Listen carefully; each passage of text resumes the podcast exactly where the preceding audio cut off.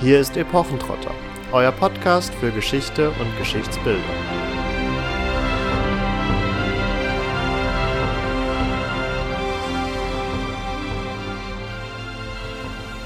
Fahre nun fort und singe des hölzernen Rosses Erfindung, welches Epeios baute mit Hilfe der Pallas Athene und zum Betrug in die Burg einführte der edle Odysseus. Mit bewaffneten Männern gefüllt, die Troja bezwangen. Wenn du mir dieses auch mit solcher Ordnung erzählest, siehe, dann will ich sofort es allen Menschen verkünden, dass ein waltender Gott den hohen Gesang dir verliehen hat. Sprach's, und eilend begann der gottbegeisterte Sänger, wie das Heer der Achaier in schön gebordeten Schiffen von dem Gestade fuhr nach angezündetem Lager. Aber die andern, geführt vom hochberühmten Odysseus, saßen von Troern umringt im Bauche des hölzernen Rosses, welches die Troer selbst in die Burg von Ilion zogen. Allda stand nun das Ross, und ringsum saßen die Feinde, hin und her ratschlagend. Sie waren dreifacher Meinung. Diese, das hohle Gebäude mit grausamem Erz zu spalten, jene, es hoch auf den Felsen zu ziehen und herunterzuschmettern, andere, es einzuweihen zum Sühnungsopfer der Götter. Und der letztere Rat war bestimmt erfüllt zu werden. Denn das Schicksal beschloss Verderben, wann Troja das große hölzerne Ross aufnähme, worin die tapfersten Griechen alle saßen und Tod und Verderben gen Ilion brachten. Damit hallo und herzlich willkommen zu einer neuen Episode Epochentrotter und an dieser Stelle auch ein frohes neues Jahr 2022. Wie ihr unserem Intro schon entnehmen konntet, werden wir uns heute unter anderem mit dem sagenumwobenen Troja auseinandersetzen. In einer unserer nicht allzu alten Folgen haben wir schon festgestellt, dass eine Abstammung von Troja eigentlich das Höchste ist, was die Genealogie zu bieten hat und so ist Troja auch einer der größten Schätze oder eine der größten Entdeckungen, die man in der Archäologie machen konnte oder vielleicht auch machen kann. Wir nehmen uns diesem Thema diese Woche an, unter anderem, weil auch Heinrich Schliemann am 6. Januar 1822 geboren wurde und so gesehen jetzt sein 200. Geburtstag ansteht und genau mit diesem Heinrich Schliemann werden wir uns nun ja, weiter und tiefergehender auseinandersetzen, aufzeigen, woher dieser Mann eigentlich kommt, warum er so ein Auge auf Troja geworfen hat und was er letztendlich in Anatolien so getrieben hat. Und wir beginnen gleich zu Anfang seiner Biografie mit einem Narrativ, dessen sich unser lieber Herr Schliemann immer wieder Zeit seines Lebens bedient hat und das hier vermutlich rückwirkend in seine Kindheit eingebaut wurde. Er schreibt nämlich selbst, dass er 1828 schon als Weihnachtsgeschenk die Weltgeschichte für Kinder von Georg Ludwig Jerrer bekommen habe, aus dem ihm dann sein Vater immer wieder vorgelesen habe. Und daraus sei dann eben nach den Angaben von Schliemann selbst in seiner Autobiografie, der Entschluss entstanden, nach Troja zu suchen. Wir werden merken, dass das auf jeden Fall nicht ganz genau so gewesen sein kann. Doch Heinrich Schliemann hat nicht sein ganzes Leben nach Troja gesucht, ähm, auch wenn es vermeintlich immer ein Teil seines Lebens war denn der als fünfte von neun Kindern geborene Sohn eines Pastors besuchte zwar zunächst das Gymnasium, wo er dann natürlich auch theoretisch die notwendigen Voraussetzungen ja erlernt hätte, um sich auch einem weiteren Studium der Altertümer widmen zu können, Dummerweise brachte sein Vater aber bald nicht mehr das nötige Schulgeld auf, damit er das Gymnasium weiter besuchen konnte und er wechselte entsprechend an die Realschule, die er bis in sein 14. Lebensjahr besuchte und im Anschluss, also zu Ostern 1836, eine Kaufmannslehre begann, die er dann einige Jahre später auch abschloss und hier beginnt vor allen Dingen ein Lebensabschnitt für Schliemann, der prägend sein wird. Er erweist sich nämlich als ein sehr unsteter Geist, ähm, zumindestens was seine Aufenthaltsorte angeht, denn für die kommenden Jahre wird er vor allen Dingen sehr, sehr viel unterwegs sein und ähm, so zieht es ihn aus der heimischen Provinz unter anderem nach Amsterdam, nach St. Petersburg, nach Sacramento in den USA, wo er auch ja Teil des Goldrausches wird und hier erste ja größere Finanzgewinne erzielt, aber den größten Coup, den wird er wohl wieder dann in Russland, konkret in St. Petersburg, landen. Ja, Schliemann beginnt in Hamburg als Korrespondent und Buchhalter bei dem Kontor BH Schröder und Co.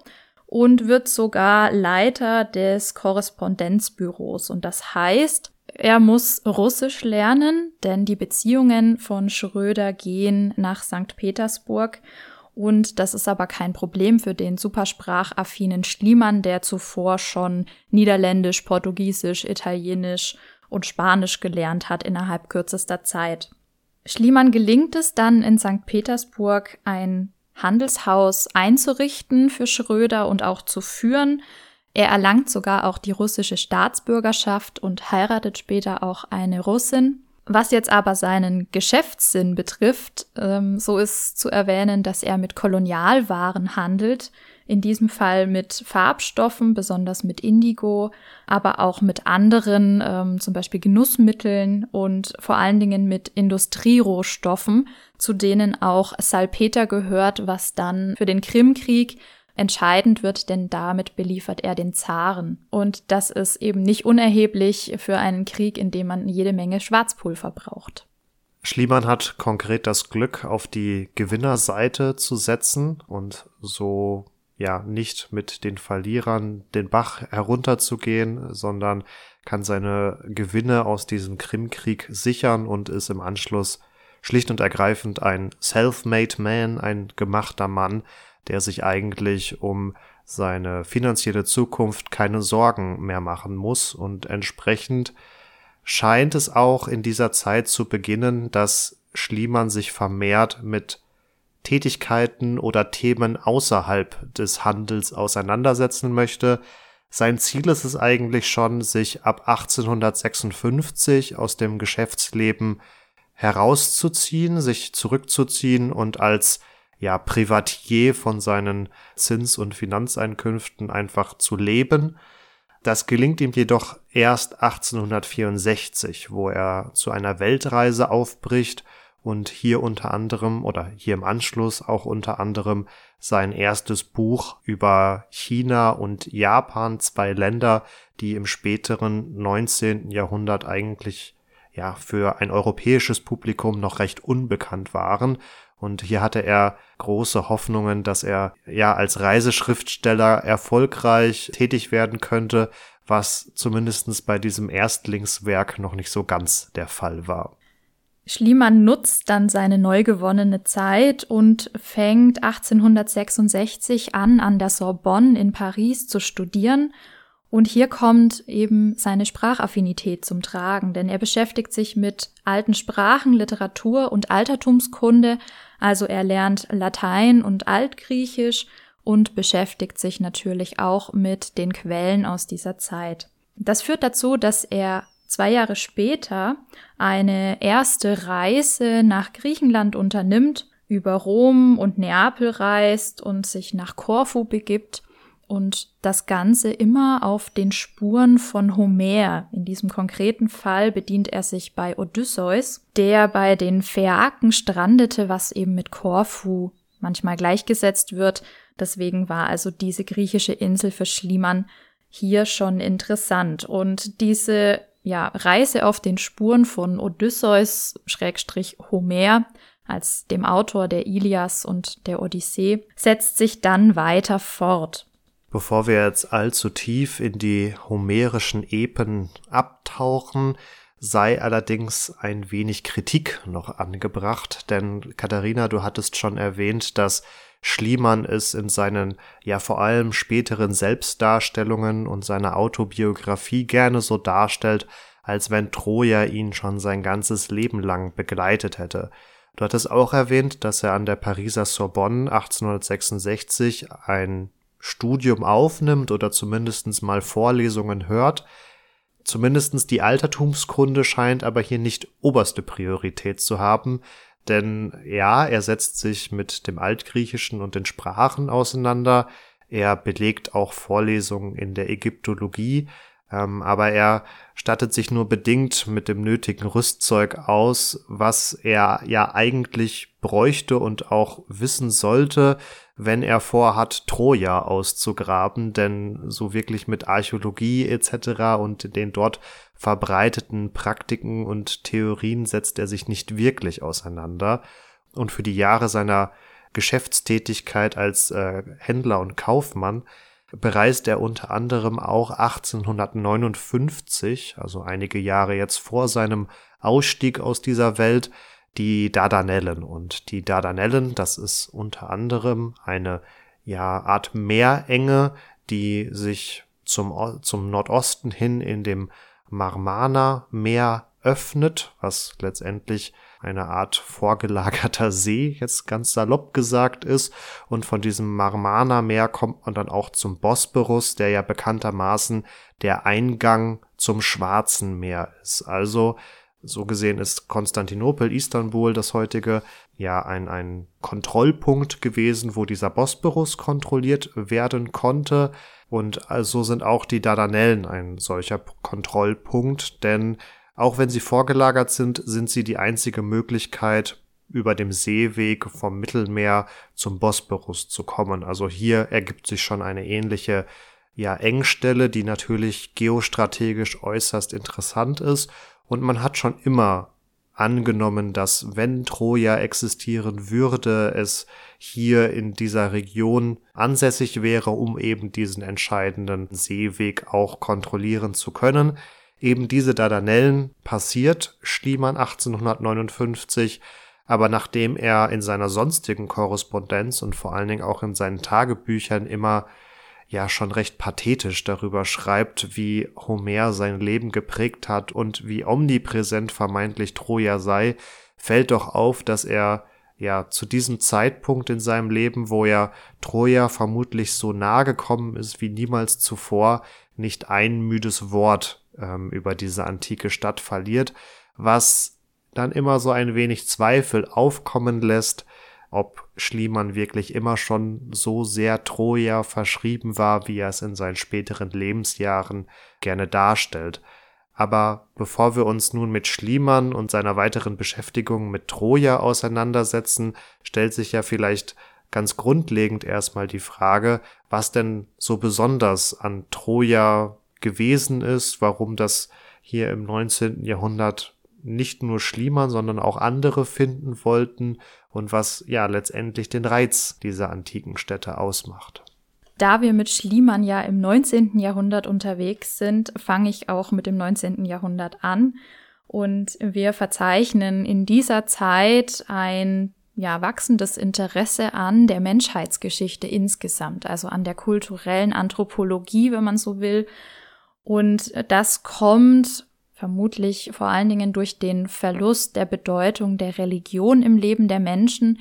Also man versucht sich quasi dann auf ja die genealogische Geschichte, auf die Menschheitsgeschichte zu fußen und ja, in diesen Kontext ist auch Schliemanns Interesse durchaus einzuordnen, wobei wir bei ihm nie vergessen dürfen, er hat den Hang durchaus dazu, Bedeutung zu erlangen und womit könnte man besser Bedeutung erlangen in der Menschheitsgeschichte, also selbst, ähm, wenn man nicht einen super geschichtsträchtigen Ort wie Troja ausgräbt.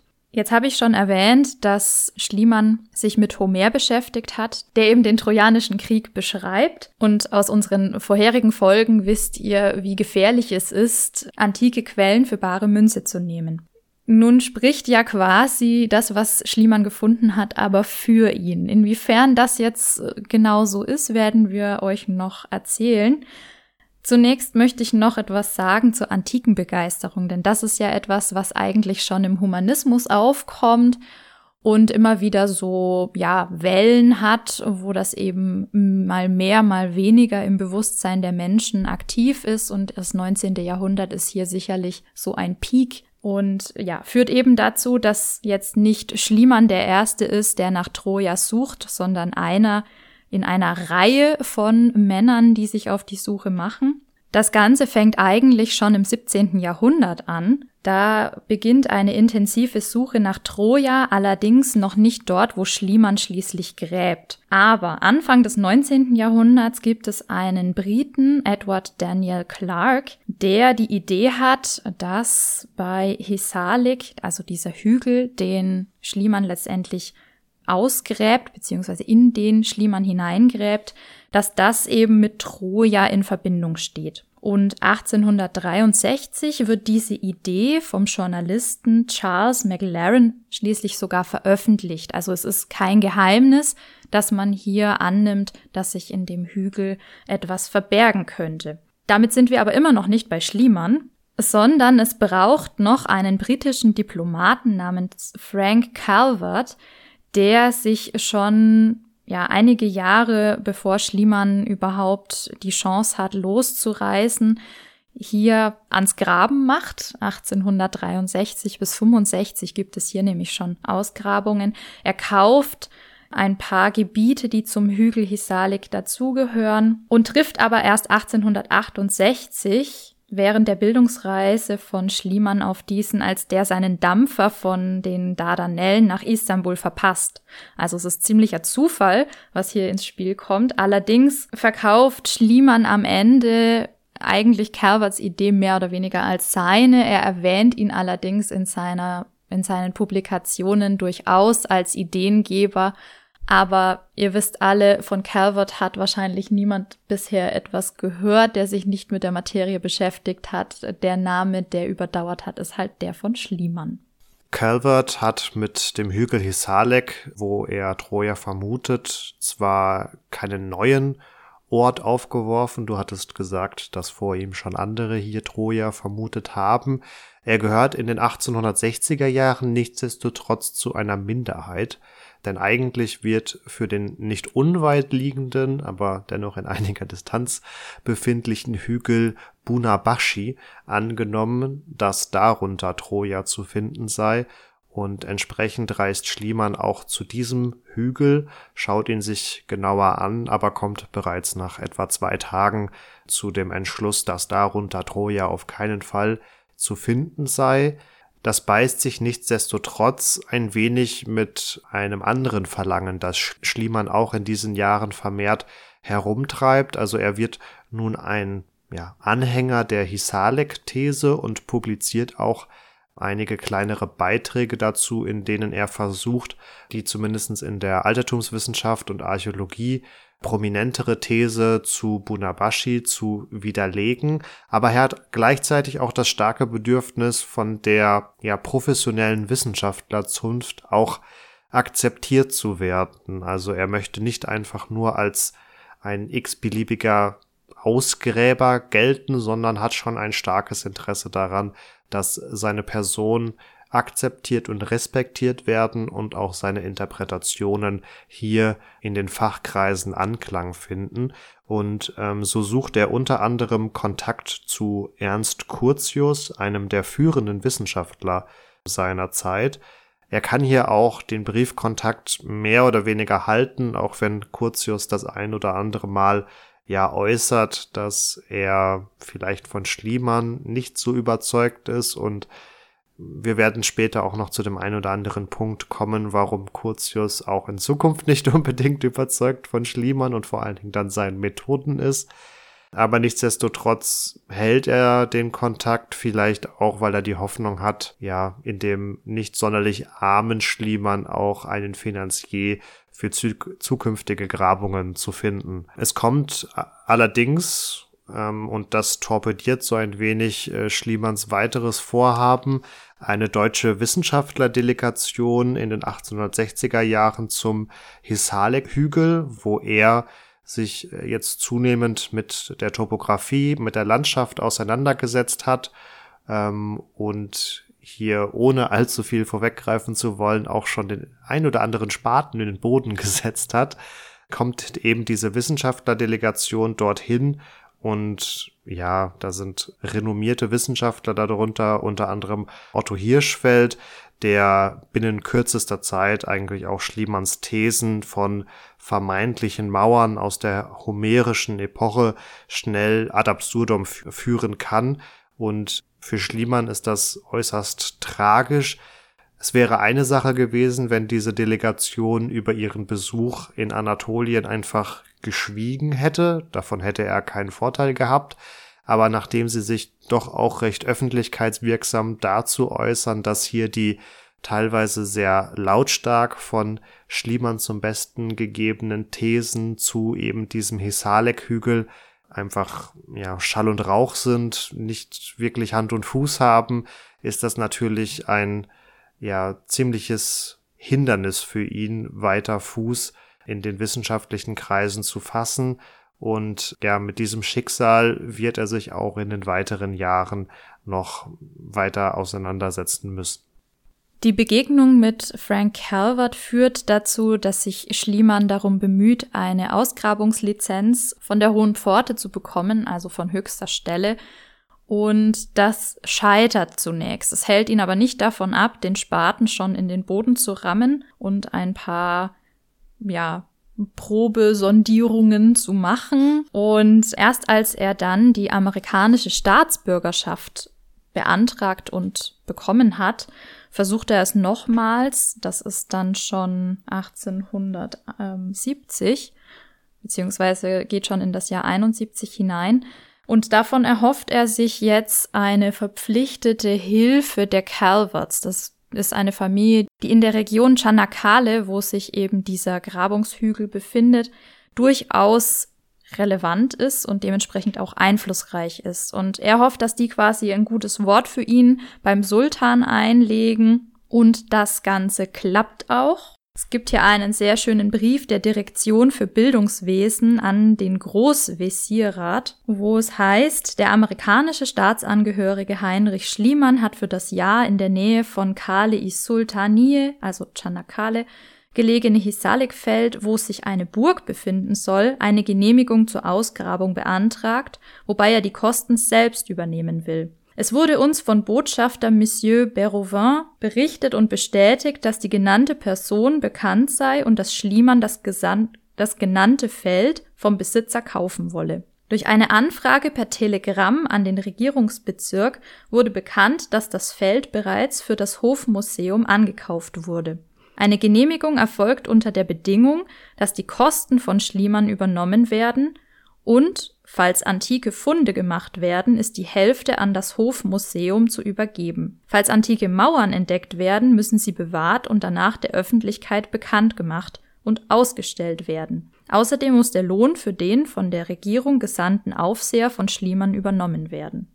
Das Ganze wird dann vom Sultan so bestätigt und ist nicht ganz uninteressant, denn auf ja, der anderen Seite, also von Schliemann, wird von Anfang an das Narrativ gefahren, was er doch für einen Konflikt mit den osmanischen Behörden geführt habe, um schließlich überhaupt zum Ziel zu kommen und hier eine offizielle Grabungserlaubnis zu erhalten. Nach seiner ersten, in Anführungsstrichen, Probegrabung 1870, die nichts anderes ist als eine Raubgrabung, weil er nicht die Geduld hat, auf die offizielle Grabungslizenz zu warten, kann er nun also im Frühjahr 1871 mit den offiziellen Ausgrabungen am Hisalik-Hügel beginnen. Und er richtet seinen Grabungsplan hier strikt nach Homer aus. Also er hat förmlich das Buch in der Hand und liest darin, dass die Stadt von den Göttern beziehungsweise von den Trojanern gegründet worden ist und so steht für ihn außer Frage, dass Homers Troja die unterste Schicht dieses Hisalik-Hügels sein muss.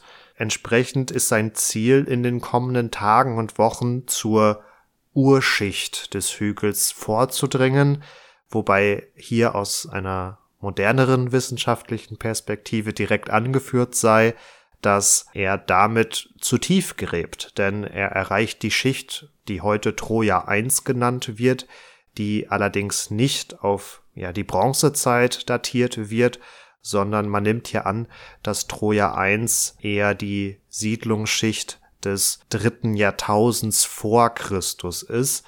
Stattdessen hätte er vielmehr die Schichten Troja 6 oder Troja 7 ansteuern müssen, die so ungefähr auf 1200 bis 1300 vor Christus datieren, dem Zeitraum, für den heute angenommen wird, dass falls der Trojanische Krieg stattgefunden hat, er in diesem Zeitraum sich abgespielt hat.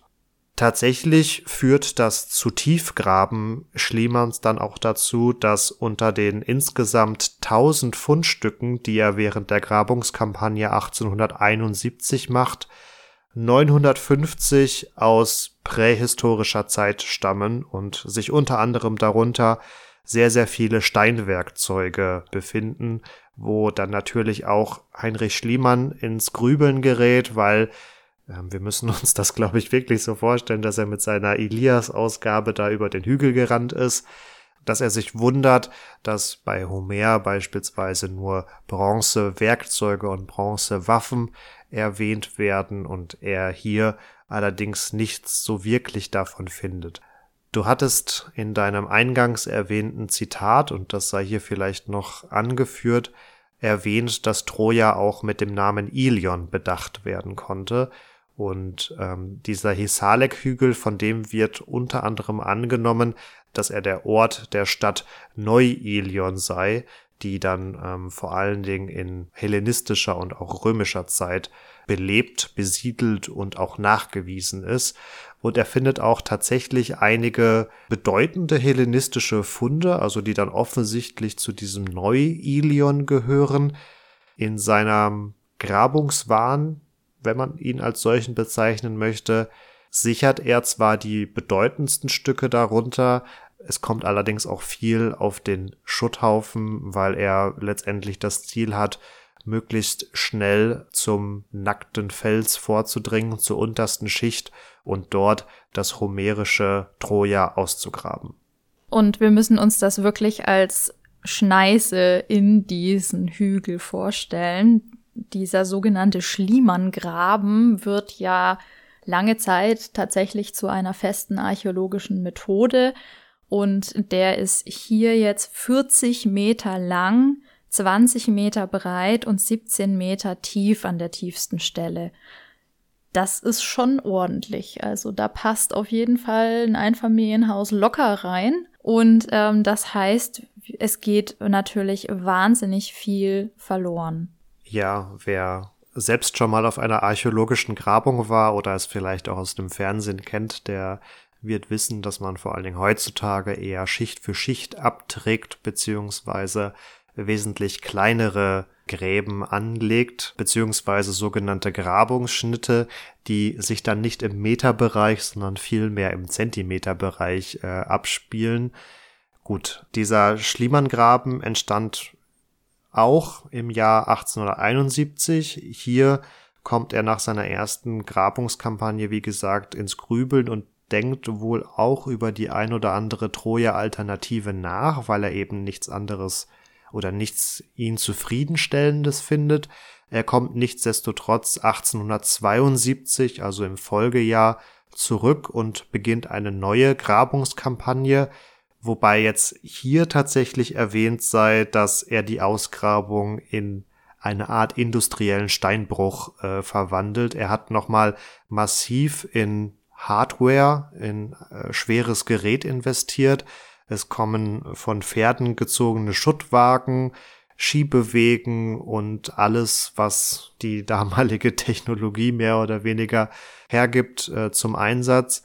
Die Krönung wäre mehr oder weniger nur noch gewesen, wenn er tatsächlich wie im Steinbruch oder im Bergbau äh, mit Sprengstoff agiert hätte. Das wäre mir jetzt neu, dass er das getan hat, aber ja, er gräbt äußerst tief und verbreitert seinen Graben auch noch um sogenannte Plattformen, die zum einen dazu dienen, diesen doch sehr breiten und tiefen Graben zu stabilisieren, aber auch gleichzeitig er dadurch die Hoffnung hat, ja, in der Breite noch einmal Funde zu finden, die für ihn dann das homerische Troja beweisen könnten. An dieser Stelle sei schon mal erwähnt, dass er aber auch in den Folgejahren sein recht rabiates Vorgehen bereut. Also ähm, es gibt die ein oder andere Korrespondenz beziehungsweise auch Selbstzeugnisse, in denen er darüber schreibt, dass er hier zwar sieht, dass beispielsweise hellenistische Funde einfach zur Seite geräumt werden und die zwar auch eine gewisse Bedeutung für die Geschichts- oder Altertumswissenschaft hätten, aber für ihn die Agenda Troja zu finden einfach zu wichtig gewesen ist, als, als dass er sich mit solchen Lappalien in Anführungsstrichen auseinandergesetzt hätte.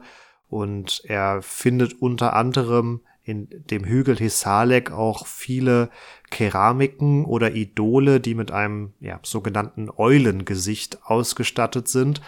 Und er erkennt dann letztendlich auch erst ähm, zu spät, dass diese eulengesichtigen Artefakte vielleicht sogar zu eben jenen Siedlungsschichten gehört hätten, die das homerische Troja abbilden hätten können. Also späte Einsicht, aber sei es drum.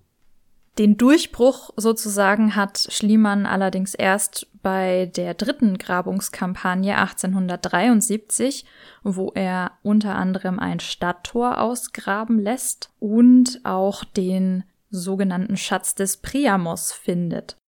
Ja, bei diesem Schatz des Priamos handelt es sich um einen größeren Depotfund, der sich unter anderem aus einem Schild Waffen aus Kupfer, Vasen und Messerschneiden aus Silber sowie Gefäßen aus Gold sowie Unmengen an Goldschmuck zusammensetzt.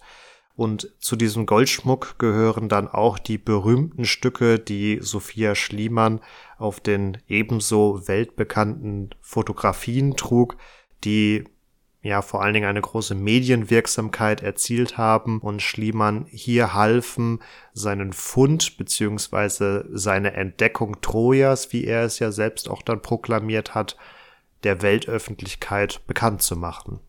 Bei Sophia handelt es sich übrigens um die zweite Frau von Schliemann, die er im zarten Alter von 17 Jahren geehelicht hat. Ähm, sie stammt aus Athen und er hat quasi seinen Freund, den Erzbischof Theokletos Wimpos aus Athen, auf Brautschau für sich geschickt. Der hat sich nämlich von ihm Fotografien von Heiratskandidatinnen zusenden lassen und fand offenbar Sophia am attraktivsten, in jeglicher Hinsicht am attraktivsten. Also es ging darum, ja, für seine Unternehmungen eine standesgemäße Frau zu finden. Und auch hier in dieser Ehe spiegelt sich eben dieses Bedürfnis wieder, die Wahrnehmung im öffentlichen Raum zu beeinflussen.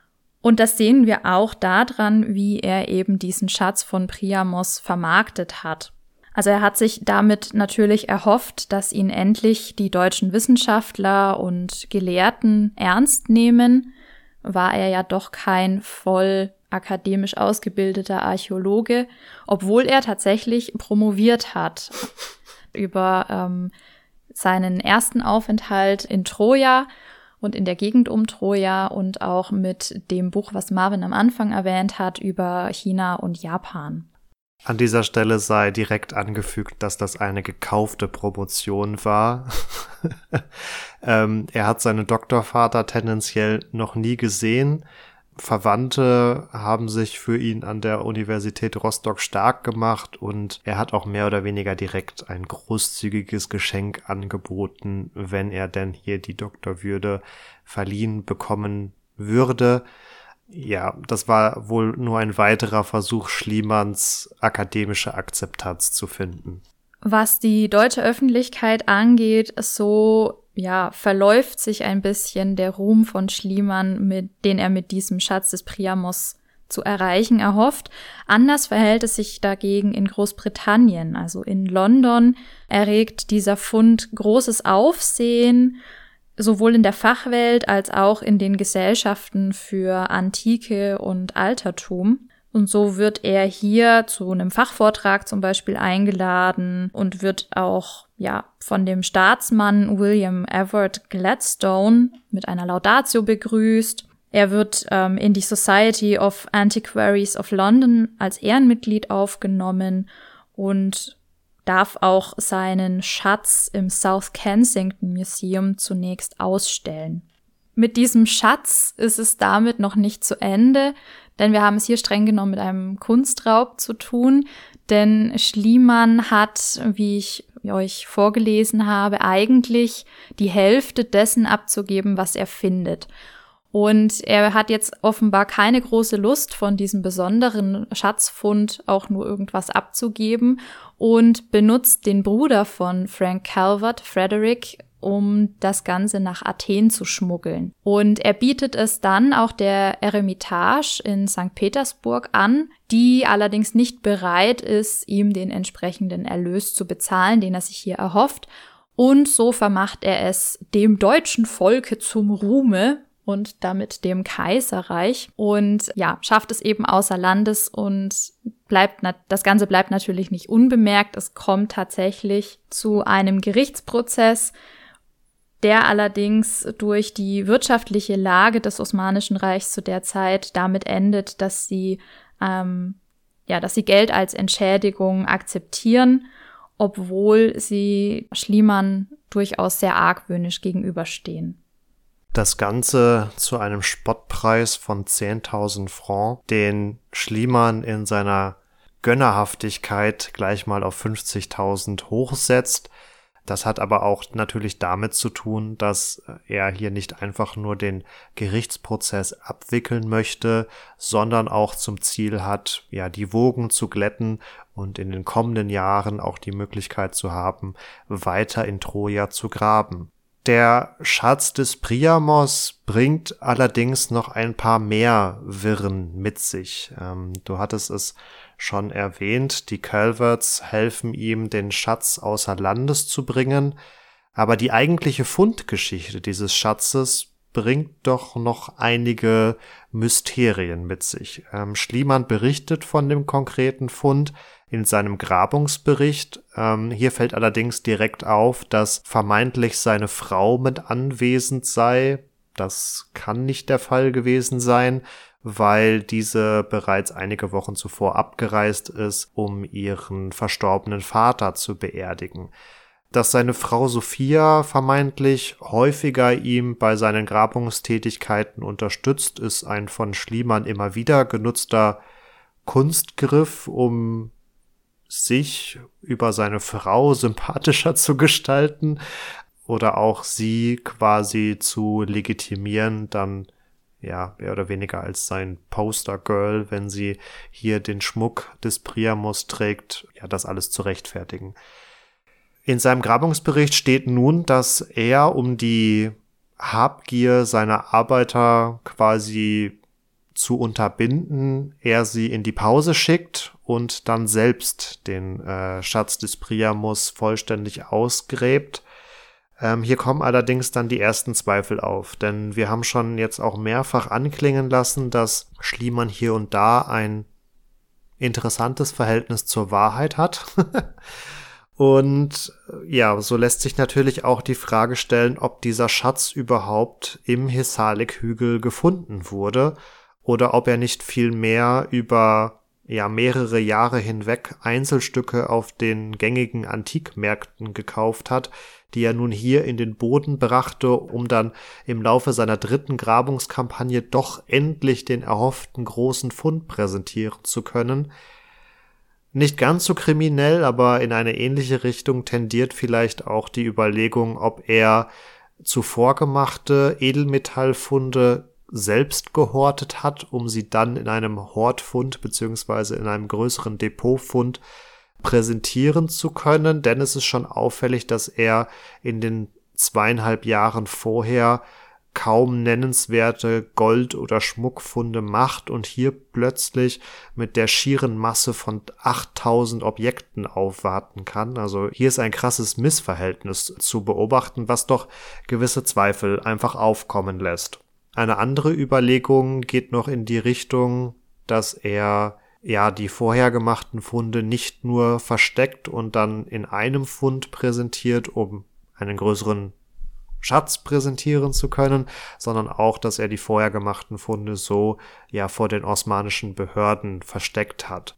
Schliemann selbst ist hier der einzige Zeuge und das ändert sich auch nicht durch den Transport nach Athen, weil die Calverts helfen ihm zwar beim Schmuggeln, aber auch sie kriegen letztendlich nur Kisten, auf denen Obst und Gemüse draufsteht und sie schauen nicht selbst in die Kisten, können also nicht bezeugen, ob da jetzt Edelmetall drinne war oder nicht.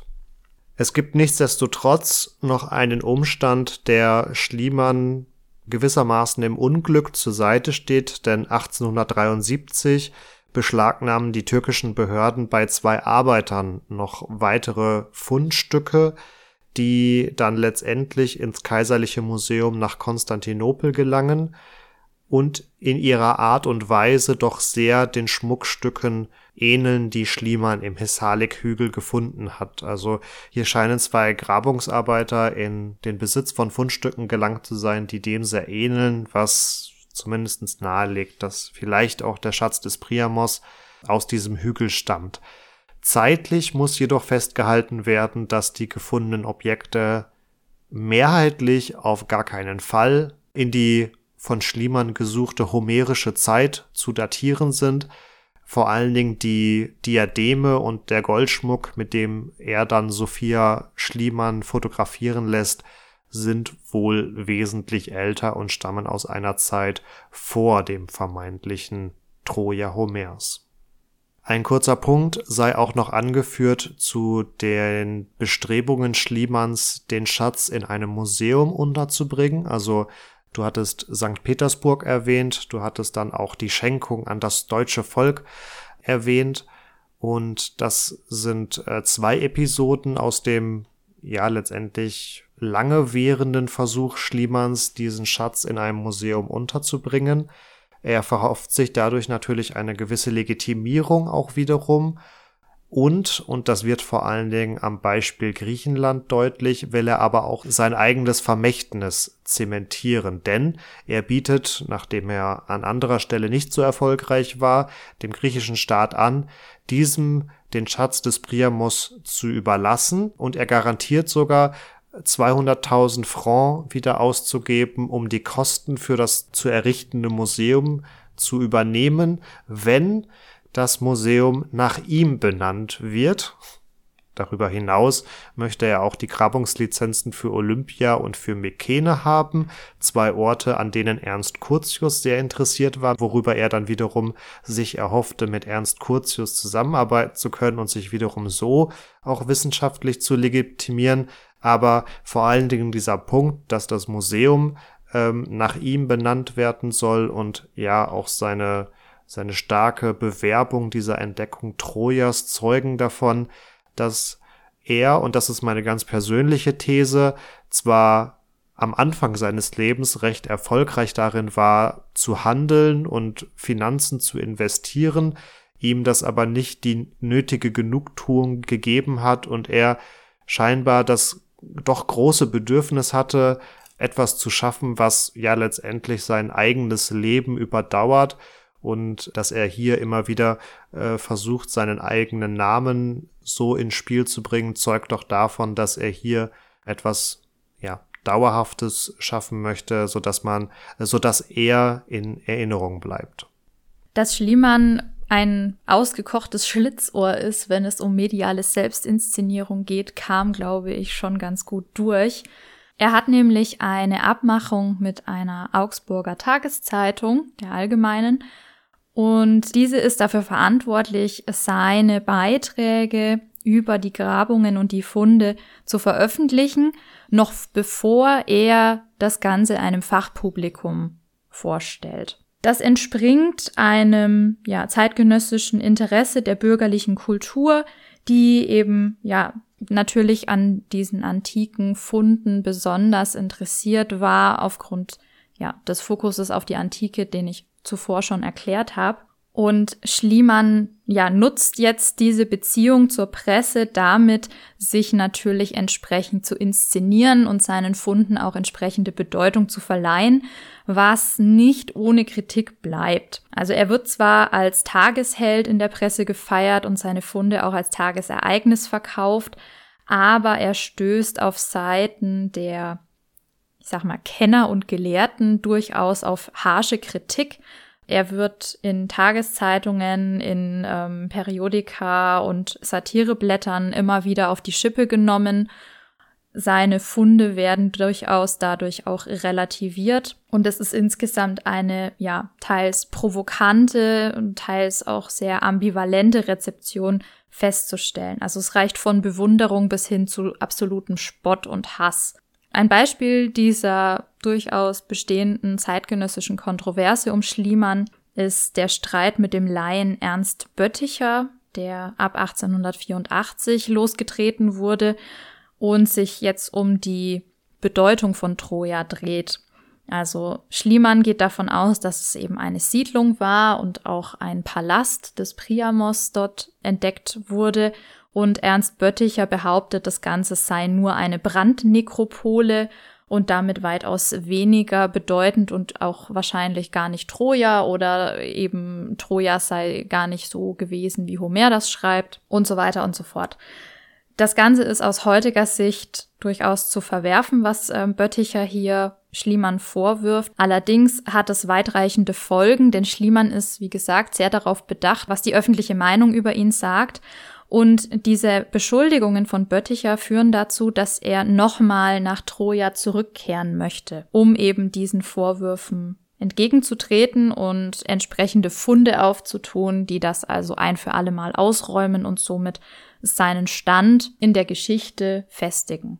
Das Ganze allerdings ähm, wird von den osmanischen Behörden ausgebremst. Die sind nämlich zum einen gebrannte Kinder durch das Vorgehen von Anfang an von Schliemann, durch den Gerichtsprozess und die, den Schmuggel des Priamos-Schatzes außer Landes sowieso und haben jetzt keine große Lust, dass Schliemann also weiter einfach so ja, herumgräbt, sage ich mal ganz lax, und erlassen entsprechende Dekrete, dass er eben hier gar nicht mehr hin darf und auch Wissenschaftler, die mit ihm zusammen nach Troja wollen, können das gar nicht mehr so ohne weiteres.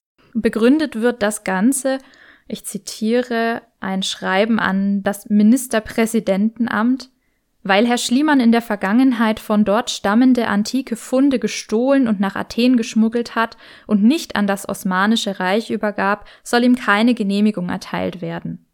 Und Schliemann ist natürlich empört und hält jetzt dagegen und begründet das mit dieser Raubgrabung, die Marvin schon erwähnt hat, und schreibt jetzt an seinen Freund Rudolf Virchow, ein türkischer Priester hatte im Traum gesehen, der südlichste Tumulus auf dem Bali Dak hinter Burnabashi, der einzige nicht von mir ausgegrabene Hügel, enthielte einen Schatz, hatte denselben mit vielen Arbeitern, denen er große Versprechungen gemacht, heimlich ausgegraben und auch wirklich ein Grab mit einem Schatz darin gefunden. Die Sache war aber Behörden angezeigt, die alle Beteiligten einsperren, ihnen die Goldsachen abnehmen ließ, die sogleich an den Sultan geschickt und daher für die Wissenschaft verloren sind. Infolgedessen ist große Aufregung in der Troas, so darf niemand die Ebene von Troja besuchen ohne spezielle Erlaubnis des Sultans, die nicht leicht zu erlangen ist und so weiter.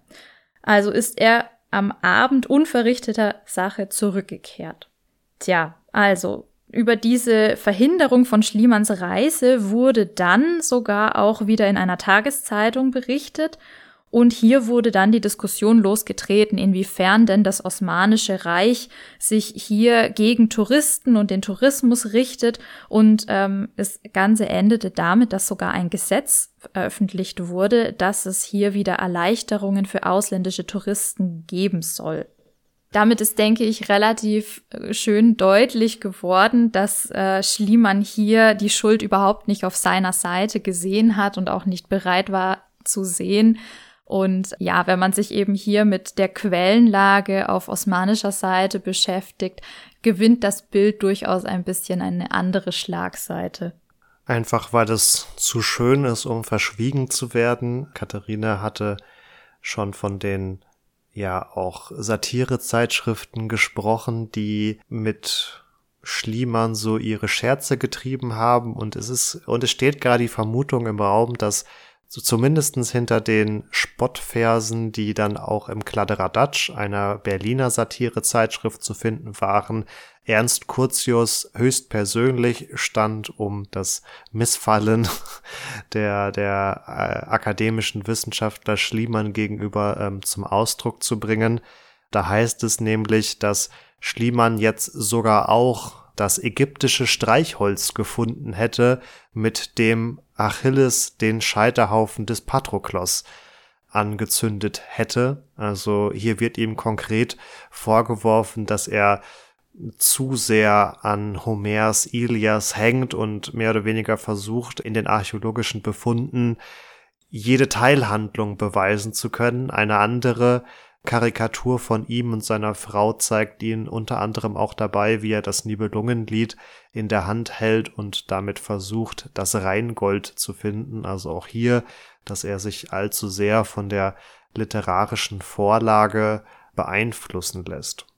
Wir hatten ja schon angesprochen, dass Schliemann zwischenzeitlich auch Zweifel daran hegt, ob das von ihm gefundene Troja auch das Troja Homers ist. Und in einem Geistesblitz, den er aber wieder fallen lässt, stellt er nach seinen Grabungskampagnen, die vor allen Dingen von 1870 bis 1873 äh, verliefen, fest, dass Homer, der ja auch heute noch in der Wissenschaft vor allen Dingen so auf das etwa achte bis zehnte Jahrhundert vor Christus äh, datiert wird, dass dieser, sofern er denn überhaupt existiert hat, das ist ja auch noch so eine gewisse Streitfrage, dass Troja des Trojanischen Krieges gar nicht gesehen haben kann und insofern dann auch zu hinterfragen wäre, inwieweit er hier allzu detaillierte und vor allen Dingen wahrheitsgetreue Aussagen und Beschreibungen treffen konnte. Unter anderem beschleichen Schliemann Zweifel, weil ja die Stadt, die er vermeintlich ausgegraben oder zumindest ergraben hat, weitaus kleiner ist als das, was Homer beschreibt glaubt. Also er glaubt, dass hier nicht Zehntausende gewohnt und in Schlachten aufeinander getroffen haben können, sondern dass die Stadt in Anführungsstrichen nur 5000 Einwohner gehabt haben könnte. Und das ist ein Punkt, der tatsächlich in der jüngeren Vergangenheit auch nochmal für Aufsehen gesorgt hat.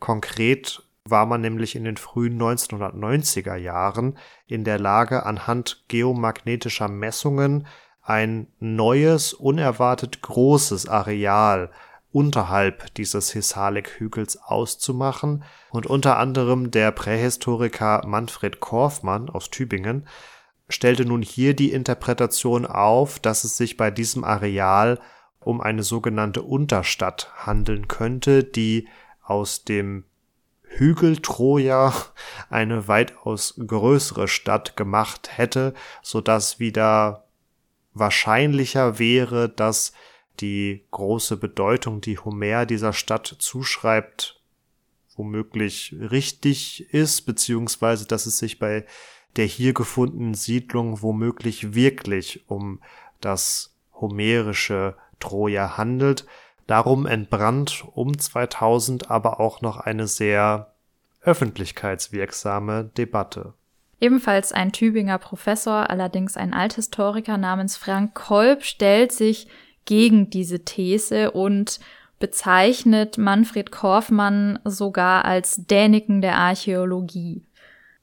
Frank Kolb sagt jetzt eben, dass das Modell, das Korfmann erstellt hat, Grabungsfunde vortäuscht die so gar nicht wirklich zu finden sind. Also er hält das für höchst zweifelhaft.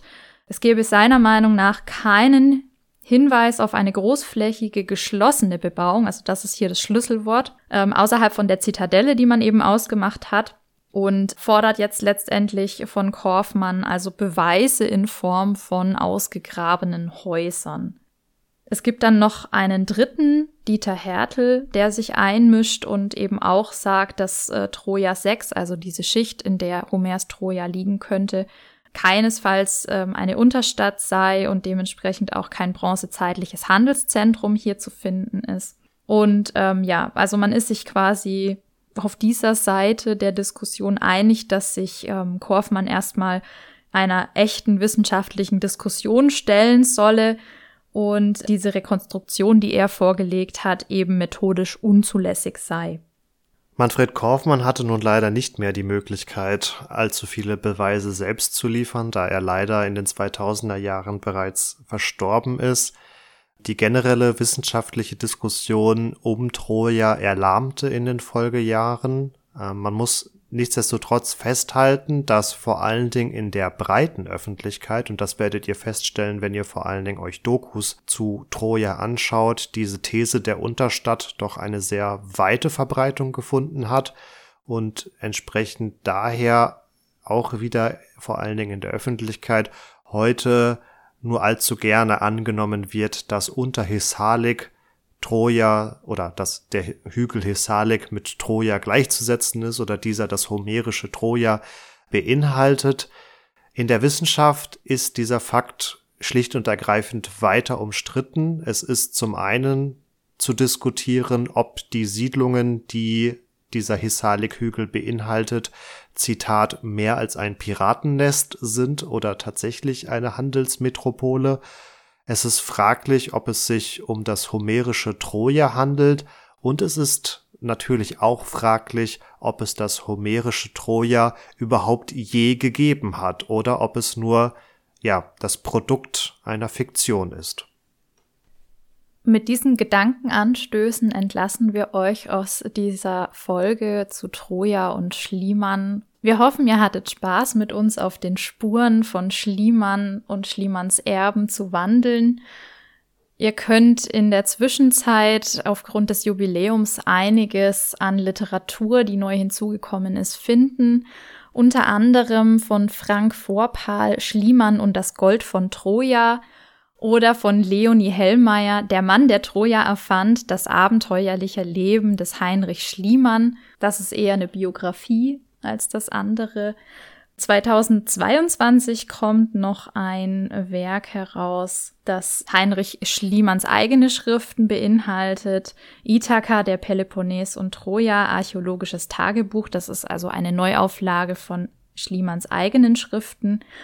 Und da ihr vermutlich Fans von Informationen seid, die ihr euch anhören könnt, empfehle ich euch noch zwei weitere mediale Aufarbeitungen. Einen Ratekrimi, der heißt Der Fluch von Troja und ein Hörspiel Heinrich Schliemann, sein Traum von Troja.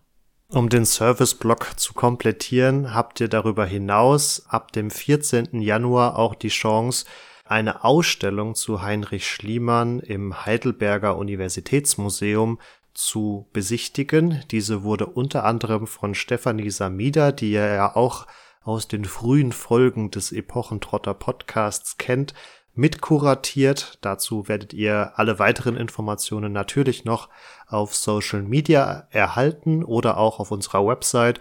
Und genau das ist schon das Stichwort. Folgt uns gerne auf Instagram und Facebook, jeweils unter Epochentrotter zu finden. Dort habt ihr auch die Möglichkeit, uns Privatnachrichten zu schicken, wenn ihr Themen oder Feedback an uns habt. Darüber hinaus, wenn ihr kein Social Media habt, schaut gerne auf unserer Webseite vorbei, epochentrotter.de oder schreibt uns eine E-Mail an kontakt.epochentrotter.de und mir bleibt damit nur noch zu sagen, macht's gut und ciao ciao. Auch von meiner Seite bleibt weiterhin gesund und macht's gut.